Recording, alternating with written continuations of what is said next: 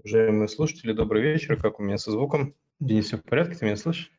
Да-да, конечно, все прекрасно. Отлично. Мы сегодня с Андреем Ваниным вместе находимся в одном помещении, поэтому будем вести из-под моего аккаунта, так что это не должно, мне кажется, никого вводить в заблуждение. У меня нет раздвоения личности, по-прежнему все в порядке.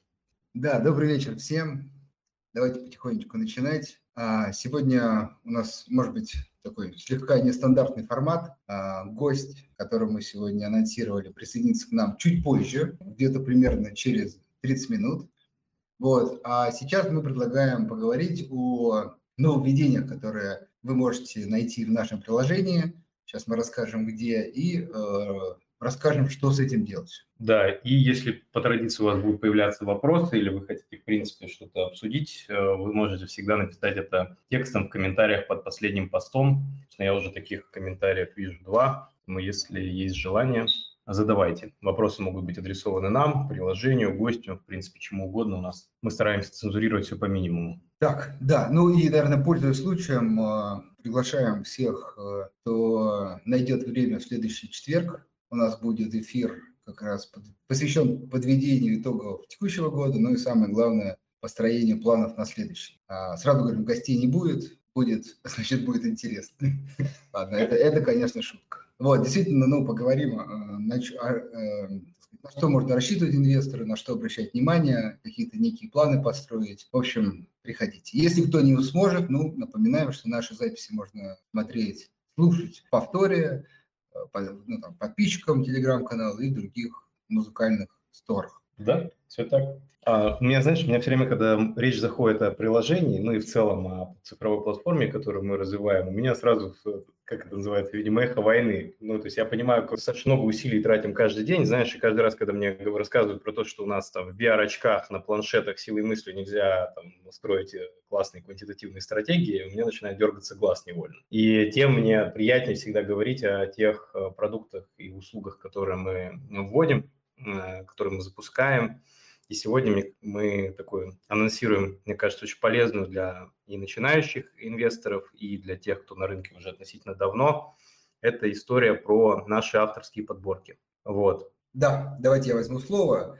А, самое а, главное, если у кого-то есть возможность, может быть, кто-то сейчас за рулем, не делайте этого, но кто не за рулем, обязательно откройте наше приложение, перейдите в раздел «Каталог» и, собственно, о нем мы поговорим о нововведении. Я думаю, что кто пользуется на регулярной основе нашим приложением, а, заметил, что уже как две недели э, появились подборки. Я об этом говорил в одном из эфиров, но вот сегодня, пока особенно ждем гостя, хотелось бы все-таки поговорить поподробнее, в чем их э, ценность. Это тоже важно. Иногда, к сожалению, да, наверное, люди такие вещи уже избалованы э, различными сервисами в приложениях просто пролистывают да, но все-таки хотелось бы рассказать, что действительно они полезны. Давайте поговорим. Итак, начнем с акций. Вот э, смотрите, хочу обратить ваше внимание на э, две подборки, ну не две первые, а вот первую и третью. Это растущие компании России и растущие компании США. Вот смотрите, очень важно, сейчас такой маленький дисклеймер. Понятно, что э, при как бы дальнейшем выборе конкретных компаний вы должны познакомиться с эмитентом, почитать про него, посмотреть его финансовые показатели и только тогда принимать э, решение. Но есть важный момент, который, например, я слышу очень часто, это в том, что а с чего начать? Вот как выбрать, что начать? Вот там 100 российских компаний, 500 и плюс американских компаний, вот, вот как выбрать? И вот смотрите, наше предложение следующее. Если вы э, ставите в первую очередь на изменение стоимости акций, если вы хотите владеть компаниями, которые ну, существенно, кратно увеличивают выручку, выпускают на рынке новые продукты постоянно, завоевывают эти рынки, а, и вы осознанно не ждете каких-то там финансовых результатов в виде дивидендов в ближайший, я думаю, год, а то лучше 3 плюс, то а, значит вы, скорее всего, инвестор, который э, целится, ищет компании роста, так называемые, компании, которые существенно растут. Очень важно понимать, что в компаниях роста вы зарабатываете на том, что компания увеличивает выручку, чистую прибыль, и, как следствие, растет курсовая стоимость. И тут еще иногда бывает людей не совсем понятно, ну, а если не будет расти? А, вы поймите, что основная логика компании роста в том, что в какой-то момент они станут все равно настолько крупные, что тоже начнут платить дивиденды. То есть можно сказать, что вы как бы отказываетесь от дивидендов сейчас ради больших дивидендов в будущем. И один из таких хороших примеров, например, служит, что если вы, например, планируете даже полученные дивиденды инвестировать в акции, да, ну, то есть если вы сами себе отвечаете, что в принципе дивиденды забирать не планирую, да, буду инвестировать, то помните, что как раз компания роста это делает, можно сказать, за вас. То есть э, вам деньги не платят, а уже сами инвестируют. И вы, могу сказать, например, тут экономите еще на налогах. Вот. Но если все-таки вы хотите иметь дивиденды и пассивный доход и хотите его забирать, то вот, например, компании роста не подойдут. Так вот, если вы ну, наверное, компания роста – это такой наиболее агрессивный инвестиционный подход, это надо понимать. Еще надо важно понимать, что компания роста сейчас не дешево, это тоже надо понимать. Но если срок инвестирования все-таки долгий, вот, то, э, собственно, вот тот список, который мы привели, наиболее подходящий. По крайней мере, еще раз, для так сказать, первого рассмотрения. Понятно, что компаний гораздо больше, но мы постарались выбрать именно их. Так вот, если вы зайдете в растущую компанию России, вы найдете э, наиболее, и тут очень важно, как мы пытались э, подобрать список, компании, имеющие не только высокий потенциал э, роста выручки в прошлом, но важно по прогнозам, по заявлениям самих компаний или по аналитическим э, ресерчам, эти компании имеют наибольший потенциал в России еще дальше увеличить э, выручку и, как следствие, чистую прибыль. При этом... Здесь важно понимать, что все подборки, которые мы сделали в приложении, это не столько там какой-то квантитативный метод, да, что мы отсекли там просто показатели какие-то и вывели их автоматически. Это именно экспертные подборки, да, по которым прошли наше там, предодобрение, нашу внутреннюю экспертизу, и мы считаем, что вот в, в этом сегменте да, это наиболее а, интересные компании для того, чтобы из них выбирать, да, именно в той логике, который назван этой подборкой. Да, вот именно если вы целитесь на рост, на хотите сказать, владеть компаниями, которые увеличат выручку и чистую прибыль, то, поверьте, вот эти компании э, наиболее перспективны. Но, сразу оговоримся, здесь мы не учитываем э, соотношение как бы стоимости, да, то есть это уже вообще в компаниях роста текущая стоимость всегда кажется очень дорогой. И тут скорее ставка, что в каждый из этого бизнеса вы верите в дальнейший рост компании и, собственно, некое оправдывание этих высоких цен за счет будущего увеличения чистой прибыли. Это э, компания России. Могу сказать, что, ну, уверен, для многих, кстати, э, если вот так сходу спросить, назовите там 10 компаний роста, ответы будут неочевидны. Поэтому вот такая полезная работа была проведена. Надеюсь, вам будет только в пользу. Ну, а вот если вы... Тем более, что их здесь 8. Да, ну, да, мы как раз и там 10, ну, там можно было добирать, но уже, скажем так, э, компании, которые следующие пришли по списку, имеют уже ну, какой-то пороговый, меньший темп роста, прогнозируемый. Это очень важно. Но вот если зато вы откроете растущие компании США, то, мне кажется, их знают даже больше, чем э, растущие компании России. Вот. Ну, может быть, Salesforce, э, компания такая, один из лидеров там, технологии CRM и все, что с этим связано, не столь известно, да. Ну, и Square, может быть, его называют некий аналог российского, да, Тинькофф, в Америке только, тоже, может быть, не, не очень, да. Ну, а все остальное, если Advanced Micro вас смущает, то, я думаю, название AMD – Э, вы слышали, это вот они, они эти ребята. Ну, а все остальное, я думаю, не вызывает ни у кого никаких вопросов. Еще раз, очень важно, компании дорогие, будем откровенны, дешевых здесь нету, вот, э, но с высоким потенциалом роста. Вот это самое важное э, в этих подборках. Да, то есть, наверное, если говорить про баланс, да, то это именно та самая рисковая часть портфеля, которая, а, ориентируется на максимальный срок инвестиций, да, то есть это, там, условно, даже я бы не сказал не то, что 3 плюс, это, наверное, 5 плюс лет по текущему мультиплайс, вот это где-то вот туда, но при этом а, ожидание потенциала роста этих компаний, он за этот период может быть кратным, да, то есть это скорее попытка а, сказать, прокатиться вместе с какими-то тенденциями, с, теми, с тем будущим ростом, который в этих компаниях есть. Потенциал там он есть.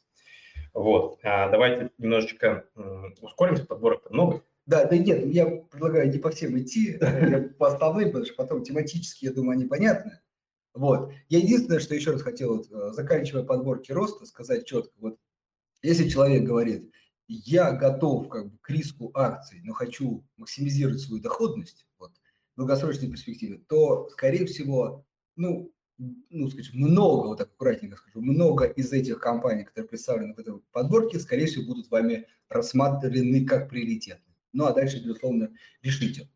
Но еще раз скажу, что они дороги, и любая, это в чем да, риск компании роста? Любое замедление темпов роста, мы как-то вспоминали, посмотрите график магнита в свое время, может привести к серьезным э, коррекциям, к очень серьезным. Но, с другой стороны, сторонники компании роста часто говорят, посмотрите на 5-10 лет назад на тот же, например, Amazon, и там тоже было много скептиков. Тоже своя правда. Но, однако, не гарантирует такой рост дальше. В общем, про компанию рост рассказали. А, про дивидендные подборки. А, тут очень все просто. Кратенько предлагаю пройти. А, это компании, которые платят дивиденды. Или компании стоимости. Тут э, очень важно понимать, что в Америке есть компании, которые ну, не есть, а в большей степени а, даже распространено выкуп акций. Мы, соответственно, подобрали, как бы, исходя из той и той логики, вот, я думаю, мы в свое время будем как бы, добавлять подборки и, э, возможно, сделаем прям исключительно дивидендные истории, то есть оцеленные только на дивиденд. Но просто сразу говорюсь, что в американских акциях это сложнее, потому что там выкуп акций – это прям ну, более распространенная история, чем дивиденды. Вот. А в российских подборках уже это классическая наша история, дивидендные компании, э, опять же, ставка на то, если вы хотите получать денежные средства. И важный момент, смотрите, как сказать, тут не надо делать или-или. Вот или компании роста, или э, стоимости, или российские, или американские. На самом деле на мой взгляд, как бы такой некий диверсифицированный портфель, он будет совмещать все вот эти четыре подборки в той или иной степени. Просто кто более рискован, хочет получить больше дохода, акцент больше на компании рост. Кто, так сказать, лучше синица в руках, чем жира в небе, больше дивидендных историй. Вот. А э, кто еще более консервативен, сейчас мы перейдем к облигациям. Да, это буквально сегодня мы добавили три подборки по облигациям с разным кредитным качеством. Да, то есть понятно, что в облигациях это вообще напрямую, мне кажется, риск доходности, она в цене закладывается в акциях, это, наверное, тоже очевидно, но не настолько. Да, но иногда, да, да, как это, эффект маска да, может перевернуть любые и мультипликаторы, и рейтинги. Так вот, а, дорогие участники, быстренько пролетаем. Э, дальше такие идут отраслевые подборки, они тоже полезны. Э, например, если вы чипмейкеры, к примеру, вы э, ну, посмотрели обзоры, действительно прониклись, вот важно, что мы прониклись этим, вот, мы согласны с тем, что, например, чипмейкер один из таких отраслей, которые будут выигрывать от трансформации мира все больше в онлайн и так далее. Вот. Но а какие компании, особенно начинающие инвесторы, могут вопросы? Вы заходите, и вот, соответственно, список основных компаний в этой отрасли. Тоже удобно, и можно точечно выбирать из этого списка и добавлять вот тот портфель, составленный, например, из подбора компании роста и компании стоимости.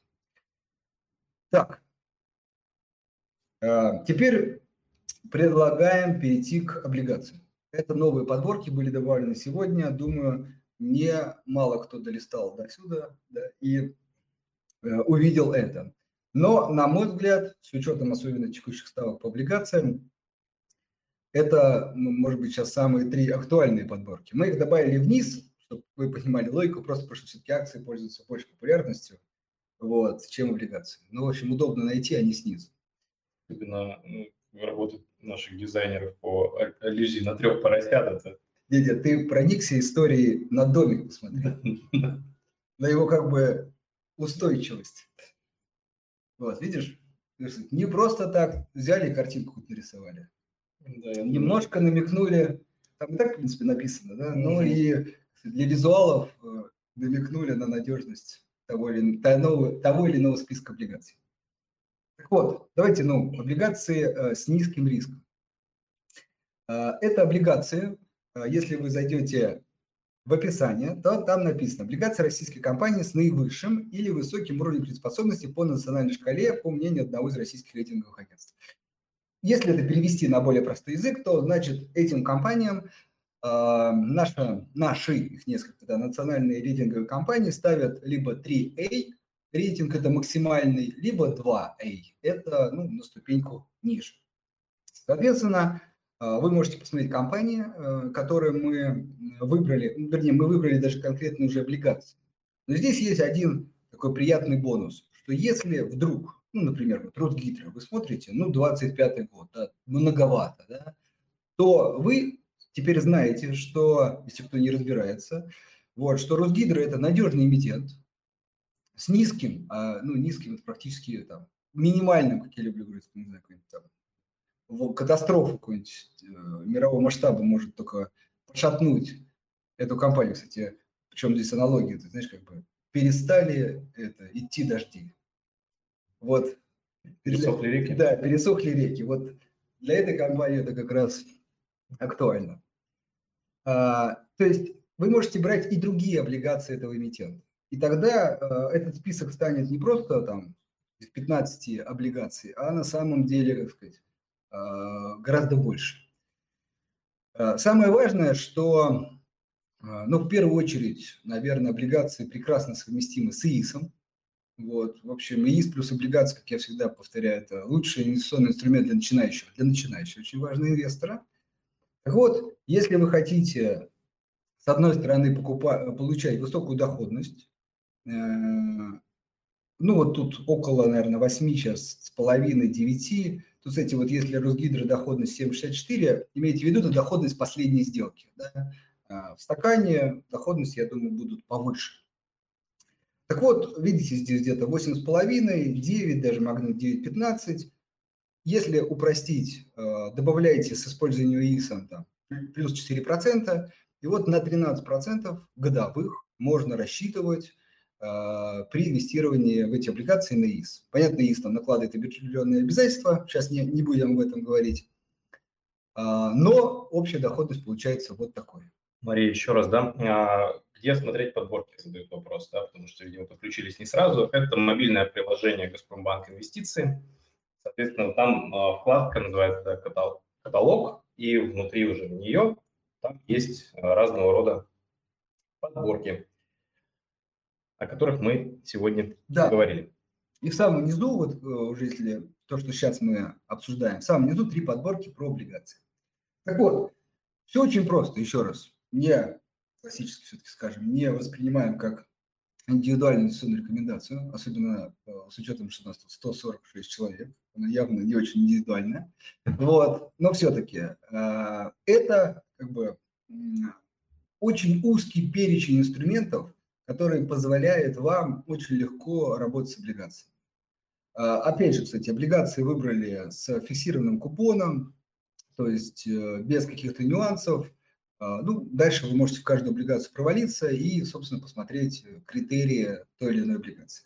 Так вот, еще раз повторюсь, если вы хотите сформировать максимально надежный инвестиционный портфель в рублевых облигациях, то подборка облигаций с низким риском вам в помощь. Причем тут, как сказать, э, намного все проще, чем в акциях. Да, можно прям ее повторить. Но, опять же, решите сами. Далее, если все-таки хочется чуть-чуть побольше, потому что надо понимать, что э, облигации, э, ну, там вот разница, вот сейчас вы увидите, наверное, между надежными и средним риском не столь высока. От полупроцента до процента. Да, ну вот, да.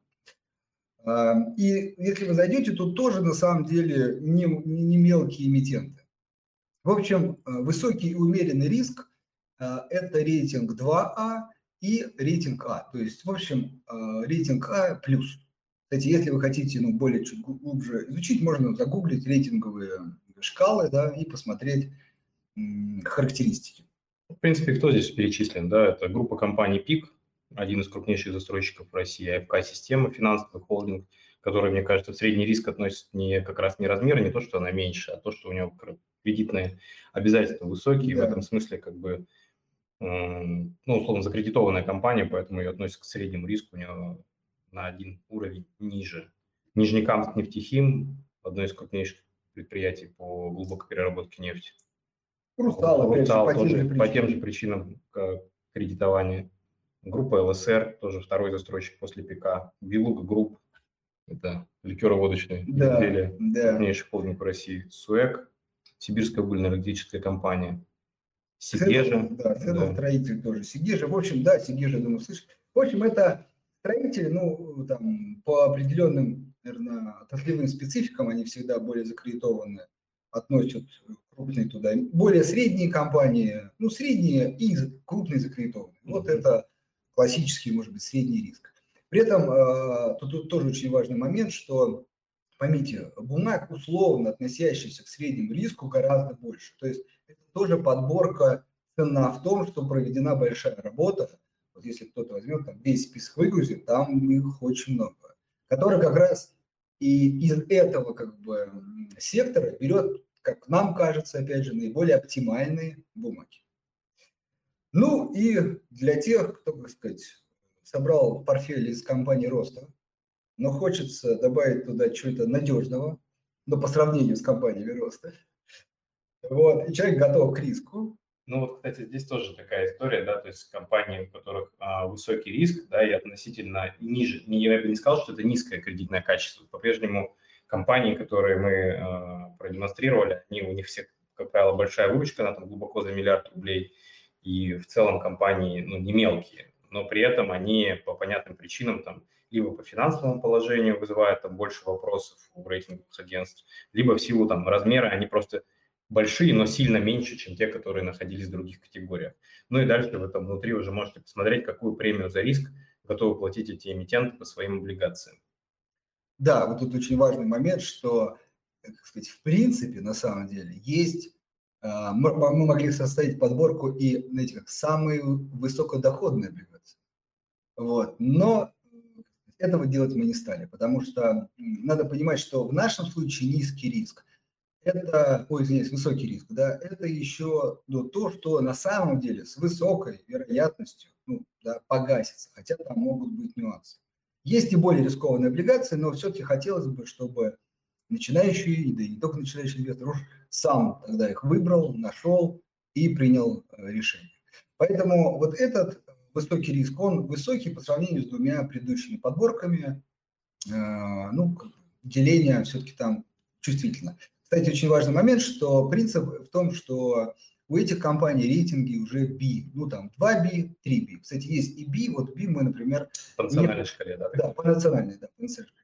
Вот B мы уже не включали в эту подборку. То есть B, можно сказать, это уже э, как бы, еще больше риск, не знаю, высокий мы назвали.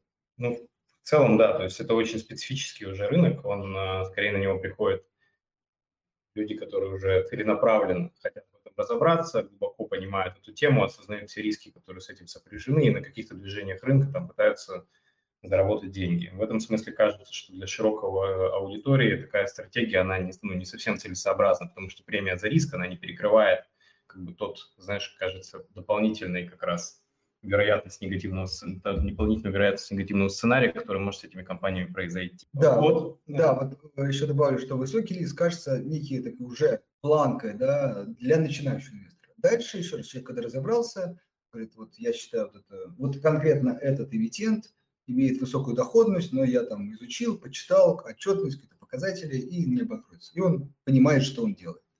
Вот. Если все-таки история что-то купить на ИИС, то, наверное, мы даже так сказали, э, низкий и средний риск, вот оптимальная, оптимальный выбор. Ну да, то есть я в этом плане тоже всегда относился к категории инвесторов, которые ну, вот рисковую компоненту предпочитают добирать за счет акций, а не за счет снижения кредитного качества портфеля а, фиксированного дохода. Да. Ну и я думаю, что тут в этом смысле а, многие участники нашей дискуссии со мной солидарны. У нас есть 4 минуты и очень большое количество вопросов. А, есть уже, да? Да, и ну, преимущественно негативного толка. Негативного? Конечно. Так, опять вот это, нет, это Михаил. Михаил, Михаил По поводу- защищает. Михаил Не, молодец. нет, по поводу маржиналки. Не, ну Михаил бы нас любил, будь у нас маржиналка. Так он пока нас защищает и ждет, что она появится. Да, вот как мы и говорили, первый квартал следующего года, конец первого квартала следующего года мы запустим маржинальное кредитование, я надеюсь, если все пойдет по плану. А, по, соответственно, вопросам. Александр по к Алексею их обращает. Алексей еще с нами, не с нами. Мы его обязательно выведем в эфир, как только он придет. А, Видеть счета инвестиций из телекарда, Вадим. Это приоритетный проект коллег из банка. Собственно, тоже запланирован на конец февраля, по-моему, следующего года. А, Функциональность по передаче данных внутрь интернет-банка Газпромбанка. Собственно, там а, этот будет появляться. То есть мы над этой историей активно работаем. А есть ли какие-то диапазоны значений мультипликаторов, при которых стоит и не стоит покупать бумаги? Николай, тут как бы вопрос такой немножко философский, да, потому что значения и границы, они у каждого свои. И зависят они от индивидуальной такой инвестиционной стратегии. Да. Кто-то, например, вот как э, Андрей уже говорил, покупает рост. Там, в принципе, мультипликаторы покупаются там условно и ПНЕ 100, и ПНЕ 1000, как бы в идее того, что компания кратно изменит рынок, э, кратно нарастит выручку, изменит рынок, и все, что как бы те цифры, которые мы видим в бизнесе сейчас, они вообще не, не репрезентативны и не способны как бы показать истинную ценность этого актива, да, и, соответственно, тут один подход к мультипликаторам. Другие консерваторы, те, кто покупают, например, только стоимость, это другая шкала, да, в обратную сторону. Они, наоборот, вообще не смотрят ни на то, что компания, там, грубо говоря, производит, ни на перспективы, там, условно, отрасли или рынка, их это интересует в меньшей степени, они смотрят на историческую динамику мультипликаторов и стараются купить там больше капитала и больше прибыли за те же деньги, которые у них есть, да, и они, соответственно, у них будет другой рейндж. Поэтому тут, Николай, как бы мы, если хотите, у нас будет вот как раз новогодний стрим а, такой посвященный длинный, мы поотвечаем на все эти вопросы, выведем людей в эфир, э, пообщаемся и, а, может быть, вам дадим какие-то более прикладные рекомендации. Пока зависит да, от того, в какой логике вы инвестируете. Отвечу так. А, Криптовалютами мы не занимаемся. Да. Напомню, что в рамках российского законодательства и регулирования Центрального банка мы не имеем возможности добавлять криптовалюты и и оперировать с ними. А, так, о каких оч- VR-очках мы говорим? График котировок не показательный. Уровень проработки приложения минимальный, развития никакого нет. Спасибо большое. Да. Же подборки? Подожди. Мы только, как сказать, Нет. Ну, тут смо- смотрите, да, тут опять же, э, как сказать, я могу, мы, наверное, в следующий раз поговорим о ретроспективе того, что нам удалось сделать за этот год, да, те клиенты, кто с нами, например, с начала 2021 года, они видят, какую динамику как мы показываем, какие продукты мы добавляем, что у нас в приложении появляется. Я, наверное, соглашусь с тем, что есть еще над чем работать, э, много аспектов, которые хочется сделать, э, и мы стараемся сделать их так быстро, как это возможно. я думаю, э, ну тут Лексия, если я правильно произношу, м- а, Михаил Развитесь. Я думаю, Мне, кстати, ну, Вы- если, если напишите настоящее имя, то будет здорово, потому что пока даже непонятна гендерная принадлежность. да. Так вот, э, я думаю, что вы ну, не зря пришли, а может будете? А, вот Вы нет, как я вижу по глаголам, это, это мужчина. Мужчина, да. Смотрите наши эфиры, и, в общем, поверьте, говорится, вот Михаил, наверное, не даст соврать. Будете, если с нами, вы потом будете говорить, я помню эту компанию, когда еще Я были их- проблемы. Да, я их научил работать. Я им Да. показал, какие вещи как бы надо делать в первую очередь. Вот, собственно, да. Тоже Ну, на самом деле, действительно, динамика есть. Поймите, э, как, какие выглядит брокер исто- по, по российским даже историческим меркам э, не, недавно существует, поэтому, поверьте, дайте время, и все будет. Так, хорошо, давайте еще вопросы. Тут э, дискуссия. Так, по маржиналке понятно. Михаил, я, я выведу вас в эфир в тот день, когда мы будем презентовать я- я- я думаю, что Ми- Михаил, ну, да, как бы это первый клиент, кому кто получит маржиналку. Кстати, нужен номер телефона, если мне в личку скинут, то вы- можем даже бета-тестеры за это Да. добавить. А, заградительная комиссия на переход. А, Это имеется в виду про перевод э, ценных бумаг. Да, то есть у нас действительно есть отдельно тарифы нашего депозитария, да, вы можете, допустим, продать бумаги, вывести деньги, можете, соответственно, переводить э, бумаги по напрямую из брокера в брокера. Ну и к нам клиенты переводят, и от нас переводят. Это нормальная практика на рынке. Просто, к сожалению, это очень слабо автоматизированный процесс, и у, там, наверное, большинства брокеров перевод бумаг, он стоит там, денег, причем денег за эмитента, потому что работа ведется на уровне депозитарий-депозитарий по каждой отдельной акции, вот, по каждому отдельному имени. Поэтому здесь э, ну, задачи поставить какую-то заградительную комиссию не было, да, если, опять же, там коллеги из поддержки есть в нашем в чате, то, пожалуйста, возьмите контакты клиента, давайте с этой ситуацией там разберемся, если что-то мы можем сделать, мы обязательно там все усилия приложим. Вот. Сергей хвалит наш контент на сайте. Спасибо большое. Да, мы много над этим работаем. Так. А, ну, я так понимаю, что основной негатив, да, связан именно с тем, что вы не можете от нас перевести бумаги. Ну, мы с этим, наверное, разберемся. Можно я все-таки повторю, как-то раз говорил, а, давайте как минимум назовите брокера, еще одного, где генеральный директор рассказывает вам и отвечает, да, и сказать, пытается побольше сказать о том, как будет развиваться приложение. Поэтому сказать, максимальная лояльность и э, есть, а динамика, я думаю, в печах приложится. Спасибо, Андрей. Но только, ну, в меня верят только ты и моя мама. Вот, хорошо. И Михаил. Еще, да, Михаил, но идет маржинальное кредитование. Что будет, если компания, выпустившая облигацию, обанкротится? Соответственно, вот в рамках права у вас будет, вы станете кредитором второй очереди после работников и налогов, соответственно, и если у компании будет э, деньги на счетах, она, соответственно, расплатится частично по своим облигациям, либо полностью, если такая возможность есть. На практике, к сожалению, если компания доходит до э, такой истории, не предлагая реструктуризацию, не предлагая какие-то варианты выхода, то, скорее всего, вероятность получить по облигациям э, там, номинал не, номинал точно нет. Да, Я это... всегда говорю, дай бог, чтобы давайте будем честны, во-первых, компания, которая дошла до этого, скорее всего, уже маленькая, либо очень закредитованная, вот, и то есть не может даже реструктуризацию приложить, то в лучшем случае, если там 20-30% получится вернуть, это уже, мне кажется, хороший результат. Да. да. Так, э, коллеги, к нам присоединился гость.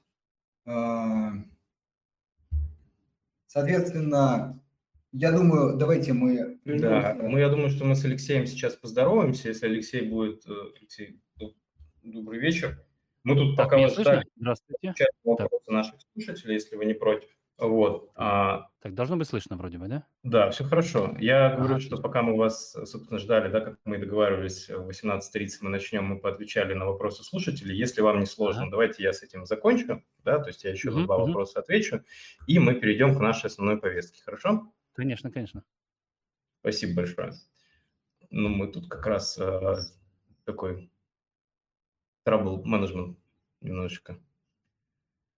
Так, достижение порогов, да, спасибо большое. Коллеги, у нас всегда в чате есть люди, кто непосредственно занимается продуктом. Такие вещи мы обычно фиксируем, и в свои бэклоги мы их э, встраиваем и реализуем. W8Band у нас э, в приложении есть иное окно подачи поручений. Собственно, мы планируем принимать эти формы пока там. Дальше, собственно, мы тоже эту функциональность автоматизируем. Так, а, это все роман. Я думаю, неужели так да, активно.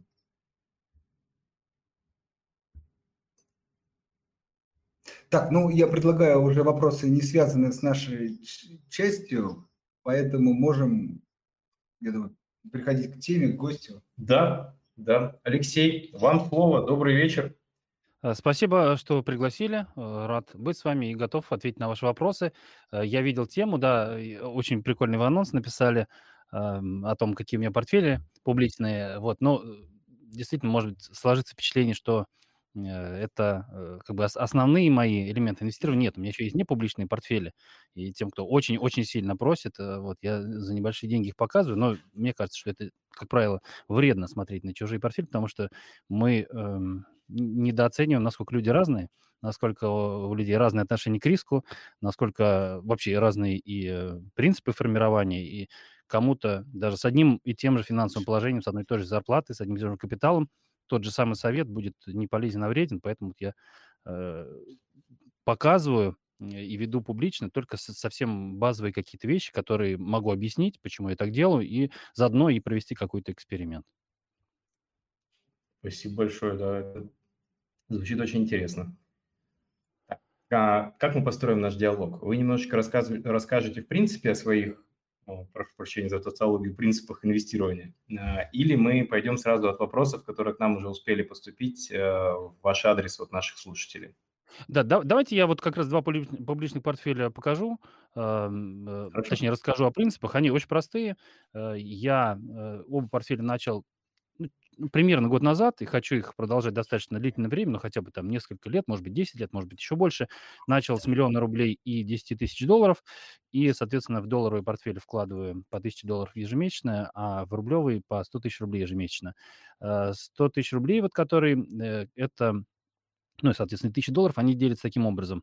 А, докупается в портфель э, ровно столько, чтобы ребалансировать все его части, в, привести в соответствие с, эм, с идеей. А идея в том, что мы держим поровну а, акции. Это в портфеле называется э, такая называется он портфель Хулижибоки. Это, кто знает, может быть, принципы портфеля, формирования портфеля Сергея Спирина.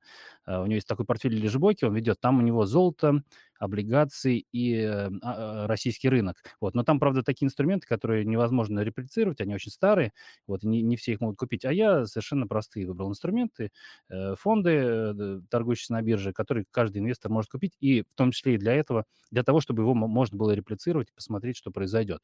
Соответственно, у меня там немножко посложнее. Четверть – это золото, четверть – это еврооблигации э, российские, но, соответственно, они в валюте. Четверть – это российские акции, четверть – это американские акции. И вот каждые 100 тысяч рублей, соответственно, я покупаю не на, не на 25 тысяч рублей каждый месяц, а покупаю настолько, чтобы э, доля каждого актива э, стала равна, ну, при, точно четверть не получается, но примерно 25%. При этом самое интересное произошло э, в ноябре этого года, были первые продажи. Э, то есть американский рынок вырос настолько сильно, что его не надо было докупать на это вложение, а нужно было даже продавать. И мне кажется, что вот именно в такие моменты, э, когда что-то э, выросло сильно, а что-то не сильно, вот портфель начинает показывать э, преимущество перед индексом. Причем не всегда это преимущество в доходности, даже наоборот, он, видно, что он проигрывает доходности индексу, если взять S&P 500, просто он очень сильно вырос. Вот. С российским при, примерно, ну, чуть-чуть похуже, но примерно, но зато у портфеля ниже риск.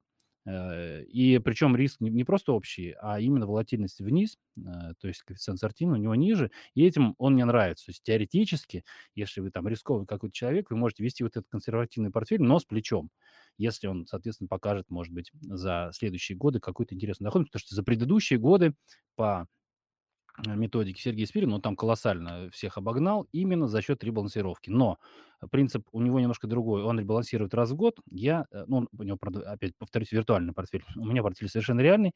А, я ребалансирую каждый месяц при довнесении. Я провел небольшое исследование по, по поводу того, сколько раз нужно ребалансировать для идеального э, соотношения риск-доходность, и выяснилось, что даже серьезные исследователи не нашли ответа на этот вопрос, и неизвестно, как лучше. То ли раз в месяц, то ли раз в год, то ли, ну, каждый день это нехорошо, потому что слишком много будет сделок, и много уйдет на комиссию брокера, но вот пока каждое до внесения он ребалансируется. Это, ну, так, я рассказал поподробнее. Второй портфель называется «Инвестиции в акции». Там у нас только акции, он поделен на 5 частей, а не на 4. И он, кстати говоря, показывает отрицательную доходность с начала года, небольшую, но отрицательную, там минус 7%. А, и из-за чего? Потому что там есть китайские акции великолепные, которые, э, дайте посмотрю, насколько они там у нас свалились. А, при этом даже и, и немецкие акции в небольшом убытке у меня. Нет, то есть, напомню, это не в начале года было все куплено, а каждый месяц докупалось просто по текущей цене. Китайцы у меня показывают минус 19%, э, ну, что чуть-чуть лучше, чем китайский рынок, потому что мы и на самом дне тоже докупались, хотя сейчас нехорошая Uh, у них там по положению неизвестно, что будет. Немецкие акции минус почти 3%. Uh, так, Emerging Markets фонд минус 5%. Кстати, по-моему, он был до этого в плюсе, то есть не очень-то хорошо. Но э, российские акции у нас э, в плюсе, в небольшом, э, там плюс чуть больше процента. Ну и американские в хорошем плюсе, плюс 10%. Э, еще раз э, скажу, что это по позиции. То есть у нас нет какого-то конкретного времени и цены входа, потому что каждый месяц мы докупаемся э, ровно на, соответственно, одну пятую Э, чтобы, чтобы каждая позиция составляла одну пятую от портфеля. Вот такие базовые принципы. Опять же, это и эксперимент, и э, при этом некое такое пособие, что ли, да, демонстрация того, что так можно делать. И это достаточно просто, это не требует вообще особых усилий. Э, перебалансировка и завод денег занимает, ну, там, полчаса, может быть, э, ну, может быть, там, 40 минут на два портфеля.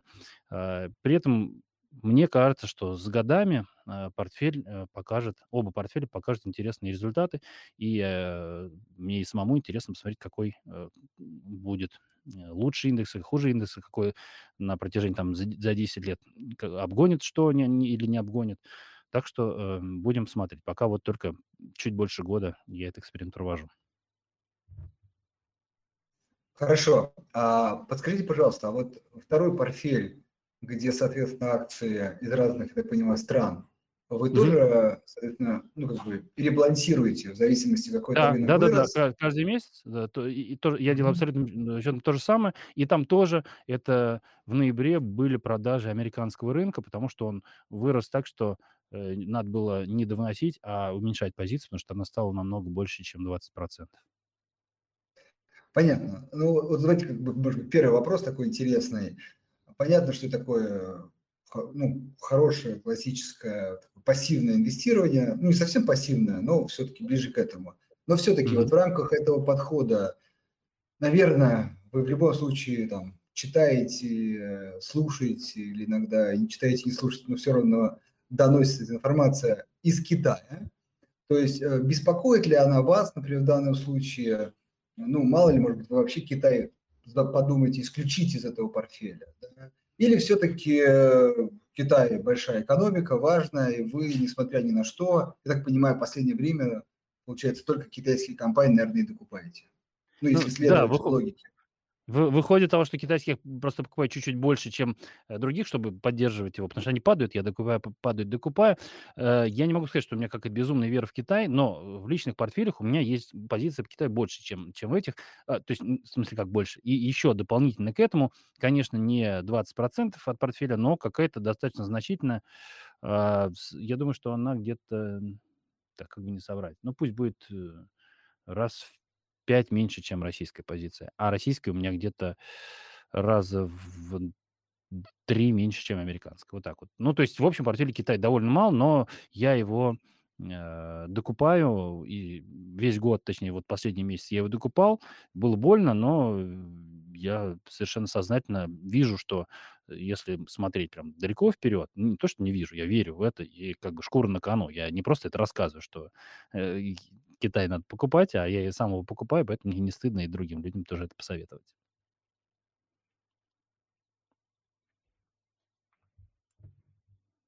Да, э, хорошо, спасибо. А, тогда вопрос следующий, по крайней мере, у меня. И, дорогие слушатели, призываю вас тоже писать вопросы, задавайте. Мы во второй части обязательно их зачитаем. Тогда следующий вопрос. Э, вот вы сказали, что, ну, так понимаю, есть публичные портфели, вот с этой идеологией есть там личные, где, возможно, вы более активно принимаете решение купить э, то или другое. А, вот э, скажите, пожалуйста, все-таки, если говорить ну, про личный портфель, на что, может быть, еще вы обращаете внимание при там, принятии решения? Я думаю, что многих может удивить принцип, но для меня важно это налогообложение. И один из... Я этот год пришел к выводу, тому, что для меня это а, одно из основных а, вообще одна из основных идей, и поэтому начал специально собирать портфель, который не приходит дивиденды, э, соответственно, чтобы не приходили деньги на счет, чтобы не приходилось за них э, отчитываться и не приходилось за них платить налог. Э, соответственно, идея в том, чтобы как можно больше, точнее, ну, как, как, как можно сильнее уменьшить взаимодействие с нашей налоговой, с подачей декларации, потому что сейчас у меня достаточно хороший денежный поток, ну, просто заработки э, в этом году оказались больше, чем я рассчитывал. И э, тот та часть портфеля, которая была в облигациях, в том числе и в рискованных облигациях, ВДО, у меня довольно большой был портфель, и тоже есть один, он не публичный, полупубличный, у нас есть такой клуб «Жадная обезьяна», где мы поначалу уже два года инвестировали в высокодоходные облигации. Вот, я пришел к выводу, что это вложение мне э, не подходит, хотя, ну, еще раз повторюсь, три года назад я думал, что мне очень даже и нужны облигации именно для создания рублевого cash flow, чтобы на них просто семья могла жить. Ну, выяснилось, что это необходимости в этом нет, а вложение казалось довольно плохое. То есть, ну, вот три года назад оно было хорошее, а э, потом, ну, последний год, оно довольно-таки ужасное, особенно если с американскими акциями сравнивать. А, вот, э, так что, конечно, на своем личном портфеле я позволяю себе какие-то вольности, но, повторюсь, основная идея– это э, покупка акций. Ну, это такой mid-cap, large cap и, и Э, главный принцип, чтобы они не платили дивиденды. Таких компаний достаточно много, но в любом скринере, публичном, платном, э, они довольно легко отбираются. То есть идея простая, достаточно высокая капитализация и э, чтобы компания не платила дивиденды. Ну, то есть, например, Яндекс сюда подходит, и там куча, например, фармы сюда подходит.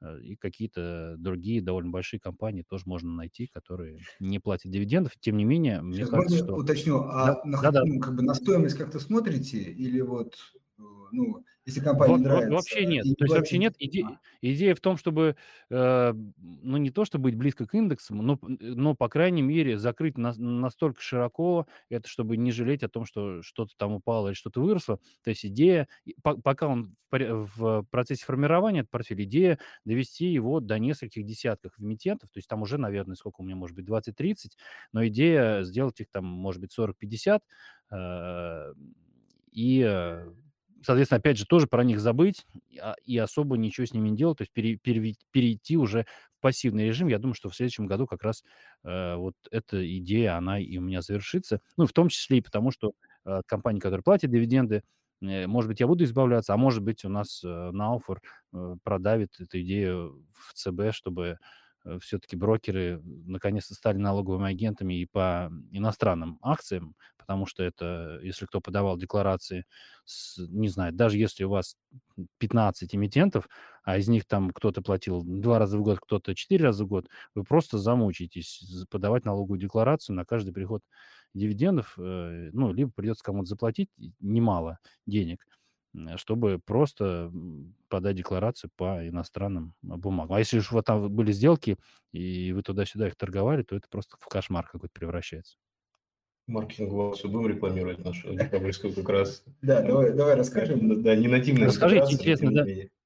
Мы просто для клиентов, которые находятся на индивидуальных инвестиционных счетах, тех, кто пополнил в декабре, начиная от определенной суммы, сделали партнерскую акцию с компанией, которая готовит как раз налоговые декларации, и все вопросы с налоговой регулирует части подачи. Видите, это здорово. Ну, мне, мне кажется, что вот за, за этим будущее, потому что э, индивидуальным инвесторам, особенно маленьким, да, выяснять, то есть я это столкнулся с этим три года назад, что мне нужно потратить типа полтора дня, чтобы заполнить просто и подать правильную декларацию. Да еще и потом э, она там какую-нибудь проверку не пройдет, какой-нибудь вычет не, не дадут. Ну, просто превращается, говорю, в какое-то очень мероприятие малоприятное. да, Алексей, мы с вами, наверное, согласны, как и весь рынок, я думаю, что здесь в этом смысле нет тех людей, кто бы не поддержал эту идею, и я знаю, что биржа и саморегулируемые организации, они прям бьются за то, чтобы а, стать, да- дать статус финансовым организациям налогового агента в части как раз такого рода выступлений. Поэтому я думаю, что если не в следующем году победа случится, то через год должна быть точно. А, Ну, потом же еще есть вопрос. валютная переоценка, да, тоже, которую надо считать. Там э, странно так сделано на этом сайте налоговый. То есть он курс э, продажи подставляет, а вот когда ты хочешь сделать вычет, э, который, естественно, нужно автоматически делать, на покупку этих акций, если ты продал, купил, тебе нужно искать на сайте ЦБ курс доллара, подставлять его, в, считать его в рубли, подставлять, что ты потратил сколько на эти акции в рублях. Ну, просто, как это, не знаю, как это назвать, чепуха. Алексей, у меня тогда такой вопрос немножко по...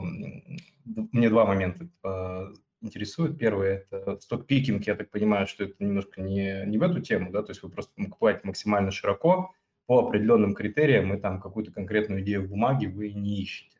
если я Ну, есть, у меня есть такие, но это совсем уже небольшая часть от портфеля. Это где больше как для меня как какая-то игра. В бизнес каких-то компаний я верю, потому что, возможно, и пользуюсь этими каких? продуктами.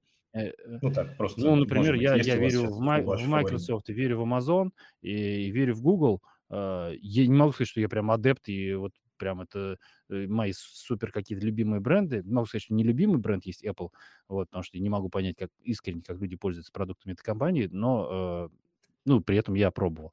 Но вот компании такие, как Google, Amazon и Microsoft, они, их, конечно, с перебором в моих личных портфелях, то есть там вот вот такой сток-пикинг у меня есть, но это Мгм. речь идет про там несколько, ну, даже не десятков, э, это несколько бумаг, которые я держу, потому что они мне просто нравятся, сам бизнес этих компаний.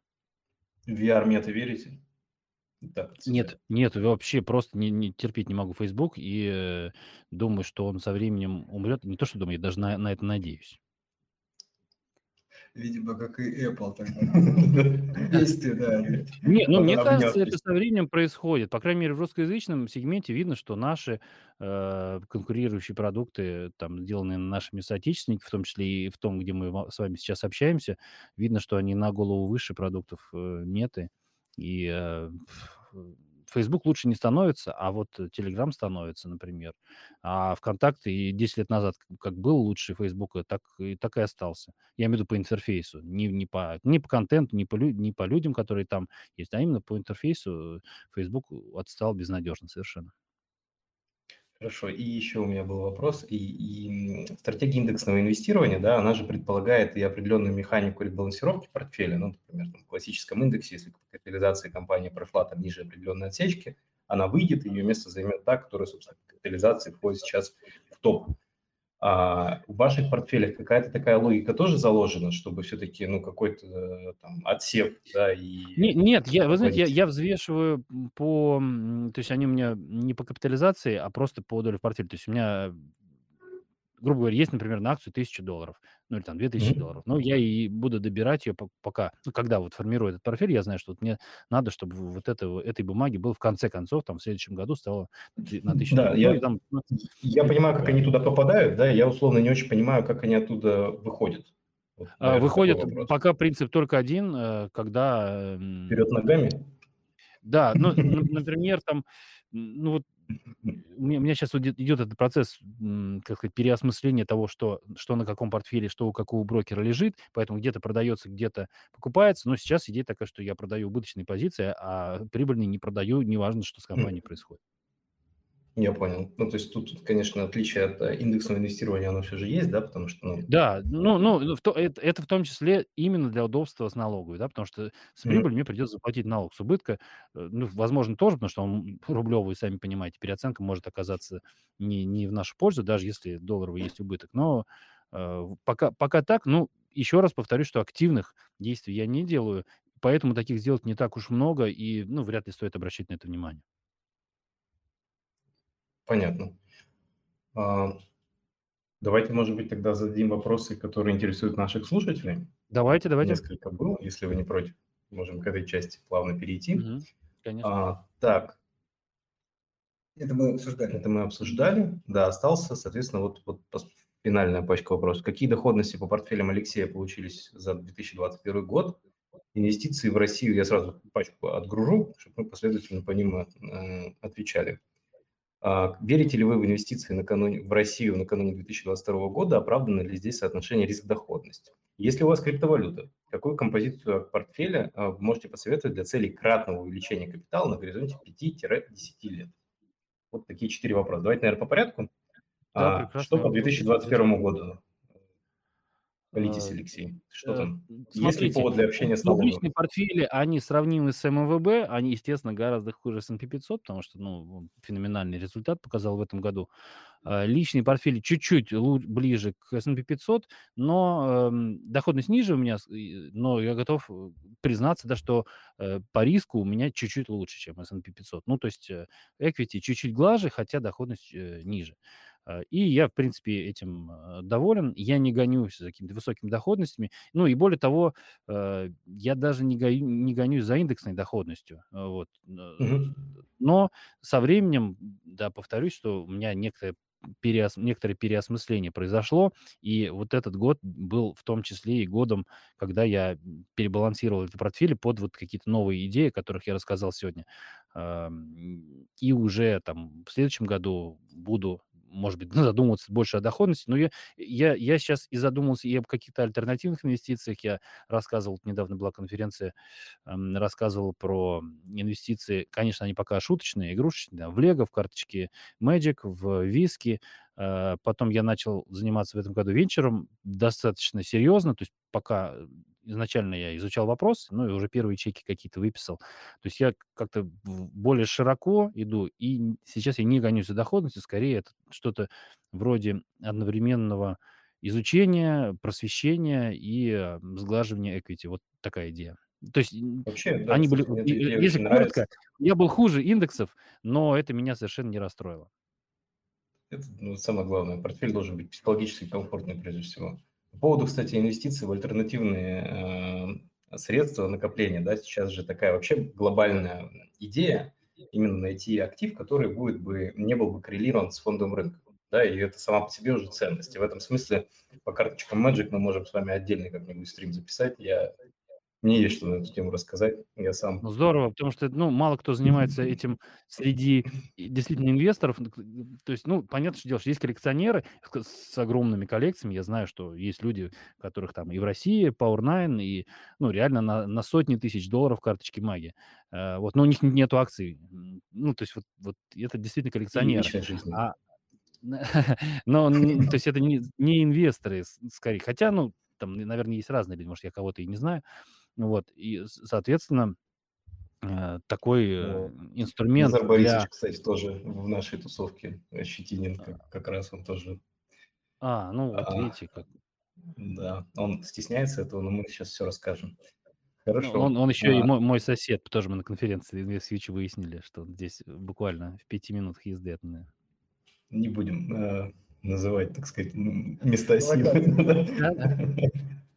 Хорошо, спасибо большое, Алексей. Ну, в целом, да, я тоже, надо, кстати, на эту тему, там, Денис, если будешь фиксировать, это хорошая идея, поговорить про альтернативные э, источники инвестиций. Вот, к ним много чего относится, да, то есть все, что, в принципе, имеет, как правило, лимитированную природу, да, и тенденцию к удорожанию с течением времени. К такому, в принципе, относится там много активов. Можно об этом будет отдельный, кстати, как-нибудь подкаст сделать. А, по поводу второго вопроса, да, то есть верите ли вы в Россию, ну, я наверное, применительно к фондовому рынку в 2022 году? Какие у вас на этот А, счет? д- Да, верю. И более того, я считаю, что сейчас вот в, в этом месяце был неплохой момент закупиться. Я кое-что докупил, ну, там Яндекс, например. Э, Не очень много, но э, доходности дивидендные остаются неплохими. Потом, опять же, рубль в этом году показал неплохую, и на самом деле, как в этом году, за последние пять лет показал не, не самую плохую динамику. С Турцией, да, возьмем, сравним. Вообще все прекрасно у нас. И эм, что еще? Видно нашу пресловутую политическую стабильность, ну, она пока как-то не, не колеблется. Поэтому я думаю, что будет примерно все так, как и раньше. А было, ну, не очень хорошо, не очень плохо, но, опять же, для общего какого-то глобального портфеля совершенно нормально добавить Россию, а для обитающего человека в России э, совершенно нормально иметь достаточно значительную часть в российских акциях. Мы с вами, наверное, солидарны. Да, я сейчас хотел добавить, конечно, хочется всем пожелать успехов в мире, но ироничную шутку, что на фоне Турции все, все сейчас кажется как бы, стабильно. В принципе, некоторые африканские страны, мне кажется, даже приободрились, Да. глядя на Турцию, что в целом выглядит... Да, да, да. У нас как бы стабильная инфляция, но не такая. И валюта не так были. Так что это да. Да, в этом смысле, конечно. Хочется нам, да, действительно пожелать в 2022 году э, хорошего рынка. По поводу крипты, что скажете? Э, Я давно ее рекомендую и горжусь этим, что давно, ну как, ну уже несколько лет, и э, как я там в семнадцатом году рассказывал, меня и книга есть на эту тему, эм, что в зависимости от вашего там уровня риска, отношения к риску, э, там от 2 до 5, от 1 до 5 процентов портфеля совершенно нормально держать в крипте, и я не ошибся. Этот год был хорош для тех, кто изначально, э, в с начала этого года вложил 5% или там 2, неважно сколько, какую-то небольшую часть своего портфеля У меня- это порядка 2% от портфеля. Вот так. У меня забавный фан-факт есть. Я только сегодня как раз вспоминал, что в 2017 году какой-то из венчурных фондов а, на Новый год подарил открытку, где был э, кошелек с какой-то там частью биткоина. Ну, просто в качестве, так сказать, э, инвестиции в будущее. И я вот впервые про него вспомнил и спросил, где, где он. Кто выкинул свою открытку, да? да, да, да, да. Я, в общем, вспоминаю, где, где он у меня лежит, где он запаркован, двигался я там или нет, надо, в общем, поднять. Может быть, там что-то что что там есть. А, так, хорошо. Ну, традиционно у нас, знаете, какая позиция? То есть мы же с эм, точки зрения регулирования, да, сейчас достаточно агрессивно на криптовалюты, и Центральный банк смотрит, и, в принципе, там по риторике законодательных наших э, коллег все тоже не настолько прозрачно, поэтому я не знаю, стоит ли нам в, этом, в этой связи что-то рекомендовать, потому что регуляторные риски, они могут быть достаточно немаленькие. Да, я согласен, я согласен, потому что э, да, даже матерых криптовалютчиков постепенно центробанки догоняют, и вот эти процедуры KYC и AML, ну, то есть, например, вот да, кто-то заработал на, на крипте, вложив там 10 тысяч долларов э, 4 или 5 лет назад. Куда ему свои миллионы долларов? Как, как на ему на них, на свои несколько биткоинов купить дом? Ну вот поди разберись. Это выясняется, что это не так уж просто, особенно если мы э, это делаем не покупая налик в Сити, да, а действительно где-то находимся в Майами и хотим там купить квартиру. Или, или неважно, в Праге, например. Ну, Ну, выясняется, что не так уж все это удобно, и масса проблем существует с тем, чтобы доказать, что деньги э, не какие-то черные страшные. Все так. А, какую композицию портфеля вы можете посоветовать для целей кратного увеличения капитала на горизонте 10 лет? 5 Ну, конечно, никакую. Я, я, я, не, я не готов э, советовать, потому что я много раз тоже говорил, что все люди разные, и одному совет м, может оказаться полезным, другому вредным. Я говорю всем, торгуйте поменьше, инвестируйте побольше, пореже смотрите в терминал. Э, Вот, и, э, скорее всего, если вам нужно кратное увеличение, значит, у вас портфель не очень велик, и тоже Мгм. может оказаться э, как сказать, немного противоречивым. Скорее всего, в первые годы гораздо важнее не то, куда вы инвестируете, а сколько вы откладываете от своей зарплаты. То есть, может быть, лучше задаться повышением квалификации или сменой профессии, или более скромным Ну, здесь образом очень жизни. поддерживаю, да, эту точку И зрения. это се- в первые там 2-3 года принесет гораздо больше вам пользы, э, чем э, поиск каких- каких-то иксов непонятно где. э, Ну, в этом смысле, Алексей, еще хочется, знаете, ну, какую тему поговорить, что по моему опыту э, клиенты, которые вот как раз такой целью задаются, это же, ну, как правило, да, отвечая на этот вопрос, что надо делать? Надо искать очень некрупные компании в Штатах, там, условно, до там, 2 миллиардов долларов капитализации, которые имеют там потенциал, там, не знаю, прорывных технологий, условно, да, то есть это такой очень-очень большой там, стартап, назовем это так. А, И понятно, что у этих акций, если вы посмотрите, у них сумасшедшая волатильность. Да, там какой-нибудь, там, не знаю, вот любимые некоторыми блогерами SolarEdge взять. Вот Просто посмотрите на динамику бумаги. Ну, там как бы седых волос у людей, которые хоть изредка поглядывали на график этой цены, мне кажется, подобавилось. И, да, я хочу добавить, что это далеко еще Да. не самая такая. Да, волатильная бумага, то есть в, в этом портфеле. И представьте, что вы вот э, инвестировали капитал с целью кратного увеличения на 10 лет. Вы заглядываете и видите, что от этого капитала осталось там 20% условно в моменте. Ну и вот представьте свои эмоции по этому поводу и честно себе признайтесь, вы да. готовы к такой волатильности или нет. Вот этот вопрос, мне кажется, который тоже стоит задать, да, когда такая задача пытается быть решена на финансовом рынке. Ну, потому что, на самом деле, посмотреть в популярные соцсети, да, что люди хотят купить. э, Те, те, кто хочет дико обогатиться через несколько лет, они покупают там TAL, Virgin Galactic, э, не знаю, там Теслу на пике, и, э, или наоборот, э, шортят э, Теслу, и получается не очень хорошо в итоге. Потому что, ну, люди, которые задают такой вопрос, они не задают себе другой вопрос. А рискую-то я чем? Выясняется, что всем. Ну, вот его надо почаще задавать. Ну, в этом плане, да, если честно отвечать на вопрос э, no name 1783, если при- пришлете свое имя, будет, наверное, удобнее нам обращаться. а, то мой честный ответ, что если такая задача объективно ставится, на какую-то она должна ставиться очень небольшую долю вашего портфеля, да, явно не опорную, и если мы эту задачу пытаемся решить, то это надо искать как бы вот именно суперперспективные какие-то технологии в компаниях не очень небольшой капитализации на американском рынке с пониманием, что как бы альтернатива этому является обнуление капитала, и это тоже как бы ну, вполне себе вероятный исход для такого рода а, активов. Поэтому Совершенно верно. А, наверное, я бы так это прокомментировал. Алексей и Андрей. Дмитрий они спрашивают. Вот. Ну, понятно, сейчас меня взять. Дмитрий зачитывает вопрос. Да, я зачитываю вопрос. В принципе, с моей ролью справится плюс-минус любой человек. А, почитать на новогодних каникулах, чтобы освежить взгляд на инвестицию, карьеру и набраться свежих идей. Ну, Алексей, может быть, выручите ответить? Ну, во-первых, у Алексея есть книги. Да, и не одна. да, да, и выходит новая книга, с, наконец-то, с приличным названием. Называется «Лягушка, слон и брокколи».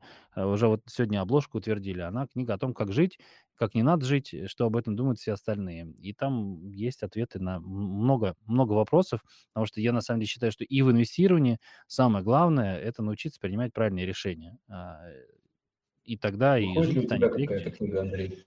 Нет, да, жить я станет пока, веселее. к сожалению, это, выполняю поставленные тобой задачи. И поэтому, к сожалению, прошу это зафиксировать. Времени на написание книг не хватает. Ну, вот видишь, как какой-то опытный корпоративный боец не подставился. Как бы, а вот сказал бы, что свободное время пишу трехтомник, я бы сразу как бы понял, что где-то где наше целеполагание идет не туда. А, так, ну, понятно. А, а может быть, есть какие-то книги сторонних авторов, которые вы считаете целесообразными ну, я заняться? Я скажу, к сожалению, может быть, частый вопрос, на который, кроме как банальщины, читайте все, что там написано Уорреном Баффетом. Я за долгие годы не придумал, потому что ну, в время почитал, и потом весь фокус мой переместился непосредственно в изучение компании, да, поэтому, может быть, как бы это не банально звучало, я могу порекомендовать почитать наш блог, где за этот год вышло много э, описаний компании, что без иронии, на самом деле, на мой взгляд, будет очень полезно, вот, а, но это не книга, хотя, может быть, когда-нибудь мы просто издадим это, да, в мягкой обложке. Вот, поэтому, к сожалению, там Баффет, э, э, Линч и вот все вот эти вот известные стоимостные инвесторы, это действительно стоит почитать, если вы еще не читали. Что-то дополнительно, к сожалению, вот не могу ну, давайте я посоветую. У меня на самом деле есть целый, целый список книг, которые я советую тем, кто хочет научиться не, не только инвестировать, а именно принимать правильные решения на фондовых и вообще на финансовых рынках, и вообще по жизни. Э, первое, это, ну, вообще не первое даже, как сказать, основное, это надо учиться вероятностному подходу к оценке любых событий и явлений. То есть надо понимать, как работает теория вероятности и как ее применять. И здесь два, естественно, автора, которые у нас флагманы, естественно, это Насим Талеб – вот, хотя он э, исписался и начал писать немножко, как сказать-то, одиозные несколько книги, но вот первые две книги надо обязательно прочитать. Первая называется «Одураченной случайностью». Я считаю, что это просто мастрит, э, может быть, главный, главная книга любого инвестора, в отличие от тех, кто предлагает вот Грэма читать. Нет, я считаю, что надо читать Талеба. А вот вторая книга у него называется «Черный лебедь», который тоже стоит, в принципе, прочитать про то, как мы не ждем э, ужасных событий, а они все равно происходят. А, потом надо читать, естественно, Канемана «Думай медленно, решай быстро». Потрясающая совершенно книга. Там экономист, ну, не то, что экономист, там психолог, но с точки зрения все равно экономиста рассмотрен на психологии человека, э, и выводы подкреплены э, с какими-то экспериментами. Вот. Написано, почему мы думаем, почему мы ошибаемся, и как, э, что нам с этим делать. Потом очень люблю книгу Леонарда Млодина, вообще этого автора, он соавтор, кстати, Хокинга. Вот. У него есть книга, называется «Несовершенная случайность», а по, по-английски называется Drunkard's Walk, это как она, походка пьяного. Вот мне кажется, что по теории вероятности вообще отличная книга, там все очень доходчиво, э, но и при этом интересно, живые примеры из, из жизни, там какие-то исторические вещи, э, как люди себя ведут перед лицом неопределенности, а это, мне кажется, прям супер важно для тех, кто торгует на рынке, тех, кто инвестирует, потому что все-таки рынок это такой сборник э, вероятностных каких-то ставок, ставок на то, что произойдет в будущем. И именно с этой точки зрения надо на него смотреть. Ну, есть, ну, Баффета, да, причем Баффета читать не про него, а надо читать именно его. Есть у него эссе об инвестициях, эти э, письма акционерам, которые он уже там сколько, 50 лет, э, акционерам, в смысле, Berkshire Hathaway каждый год посылает, вот там вот прям много очень здравых э, мыслей. Что еще? Ну, надо, мне кажется, и по заветам Чарли Мангера расширять свои интересы в разных сферах науки и читать и там, про макроэкономику, про макроэкономику, ну и вообще как я, я бы сказал, такая связь макро и микро. Это фрикономика знаменитая, Стивен Левит и Стивен Дабнер. И там есть продолжение суперфрикономика. Там как бы такие эссе или курьезы э, из мира экономики довольно большого, но всегда связано с конкретным человеком. Ну, то есть такой как бы взгляд, наверное, сверху вниз на какие-то экономические явления. Э, то есть там про жуликов, про э, том, как люди принимают неправильные решения, опять же. Всем готов ее посоветовать. Так, ну, про Талиба сказал, а, про Баффета сказал, что еще. Ну, на самом деле, мне кажется, вот именно... На новогодний-то хватит. Да, да, на, я думаю, на 10 дней хватит. Спасибо большое. А, я от тебя добавлю, что вот мне близка точка зрения. Я, честно говоря, очень люблю нон-фикшн литературу. Да, то есть это позволяет как-то чуть отвлечься от того, что происходит. И если речь идет о том, чтобы именно освежить взгляд, да, то мне вот очень нравится именно какой-то э, такого неприкладного характера. Особенно если хочется освежить взгляд на карьеру, то здесь Виктор Пелевин «Тайные виды на гору Фудзи» – это мой личный топ. Вот. А, и мне еще нравятся вещи, которые позволяют чуть больше понимать действительно логику принятия решений. Здесь есть какие-то больше такие кейсовые книги, типа Джона Лерер «Как мы принимаем решения», нейропсихология. То есть э, логика взаимодействия разных участков мозга, и ты начинаешь как бы лучше понимать, как вот в какую сторону склоняются весы твоего сознания. Ну и туда же, если посмотреть, то это Якутенко, к сожалению, не помню, как зовут, э, называется книга «Воля и самоконтроль». Идея как раз про то, как мы на уровне как раз нейропсихологии, как формируются такие понятия, как воля и самоконтроль. Она работает, по-моему, в National Geographic, она такой популяризатор науки, и там действительно очень интересно описаны всякие маршмеллоу-тесты, различные подходы к тому, как определять. Для инвесторов, мне кажется, вот это тоже очень позволяет освежить взгляд, да в принципе, для людей, которые хотят построить карьеру тоже. Вот, поэтому тут мы накидали совокупно, чем можно заняться на новогодние праздники. А нон-фикшн литературу, я, две, я, две книги про... Да, я только от себя добавлю, у меня классическое прямо сейчас возникло ощущение, это а, записать это все, вот. Ну, такой, знаешь, список, что я должен прочитать. ну, что ты... ну, ну, да, да. А потом, к сожалению, ты, знаешь, такой, такой, просто спустя там полгода или год, ты такой, еще что-то такое слышал, думаю, да, еще запишу, открываешь, а там предыдущие три уже, знаешь, там пять. Ну, надеюсь, что, как сказать, и себе, и всем желаю, что хотя бы одну из этих книг как раз можно будет прочитать за новогодние праздники. Да. А, так, следующий вопрос. Просят нас выкладывать записи трансляции в Google Podcast. Если мы это еще не делаем, давайте мы это сделаем. Хорошо. А, Алексей, чем вы объясняете ваш успех в сфере инвестблогинга? А, следите... Почему ваш? В смысле? А, вопрос к Алексею. А, свой, извините, не увидел. Просто, а чей еще? Не, я просто там дальше следители за другими, я думал, вообще успех. А, Окей. ну да, то есть, ну вот, Алексей, как Это вы можете объяснить да, ваш успех в сфере инвестблогинга? Следите ли вы за тем, что делают ваши коллеги по цеху в России и в США? Я не очень слежу, ну, естественно, я подписан на достаточно большое количество телеграм-каналов, ну, не знаю, наверное, на 20, эм, на достаточно большое количество американских эм, рассылок, ну, наверное, чтобы А кто нравится? меньше. Вот, э, из коллег по цеху.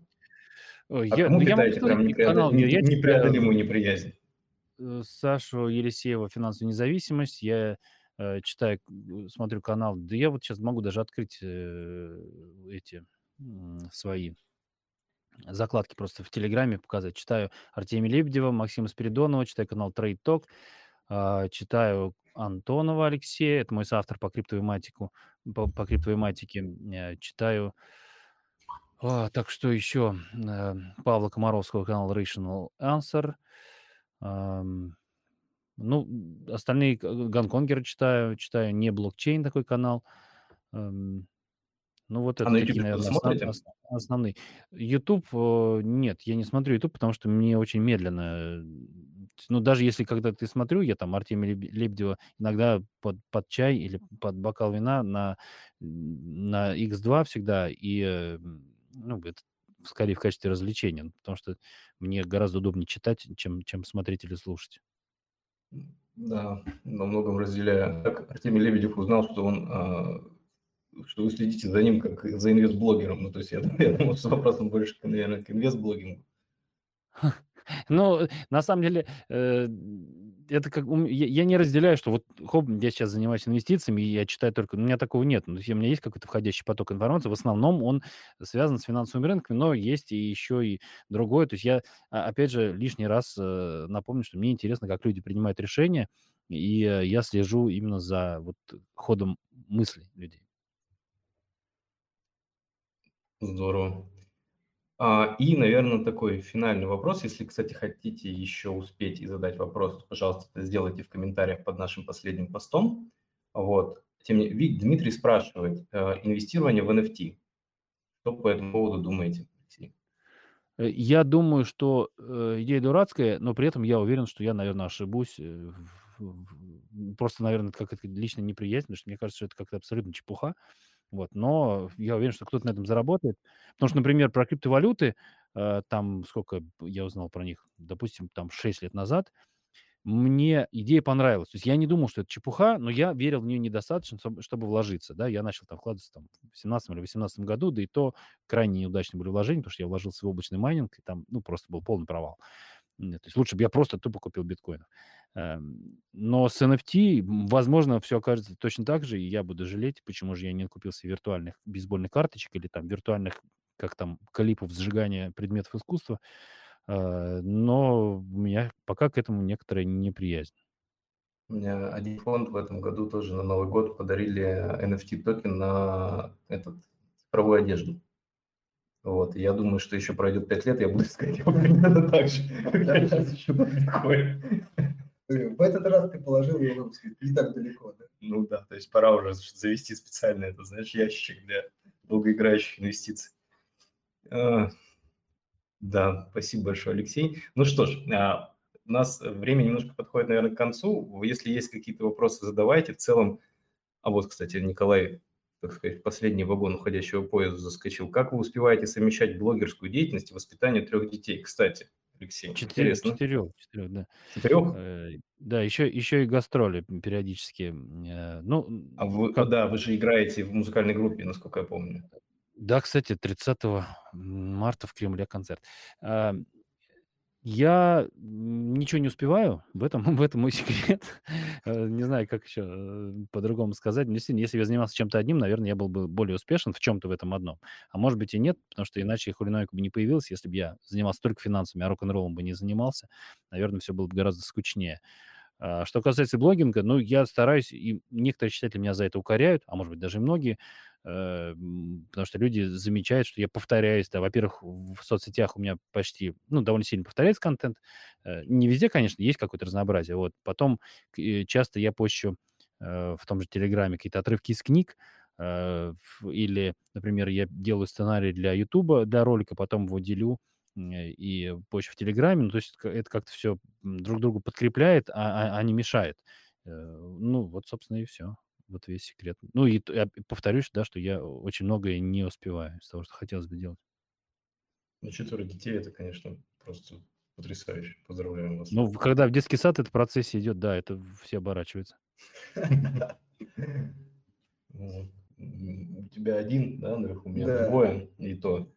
И вот да. Ну, на этой замечательной ноте я предлагаю тогда нашу, наверное, дискуссию закончить. Если вы не Да, против. скажи, Спасибо вот, за ну, приглашение. лучшие Очень рад был сегодня да. с вами. Да, лучшие инвестиции, лучше, чем карточки Magic. Это точно. Вот здесь я, Вот. наверное, поспорил бы, да. Вот, Хотя это, наверное, до того момента, пока- когда дети не начнут в них играть. Может быть, когда они начнут, я совсем подумаю, что это. Вот, вот оно счастье. Это правда. Ну, а, ну что, на этой хорошей ноте я предлагаю тогда нашу дискуссию закончить. Спасибо вам огромное, что нашли время и пришли, Алексей. Спасибо нашим слушателям, кто были с нами. Если, э, так сказать, вы не против, мы бы вас с какой-то регулярностью еще приглашали, наверное, там, э, Мы вас за- запишем, как говорится, да. Да, спасибо, бу- буду рад, спасибо за интересные вопросы. году.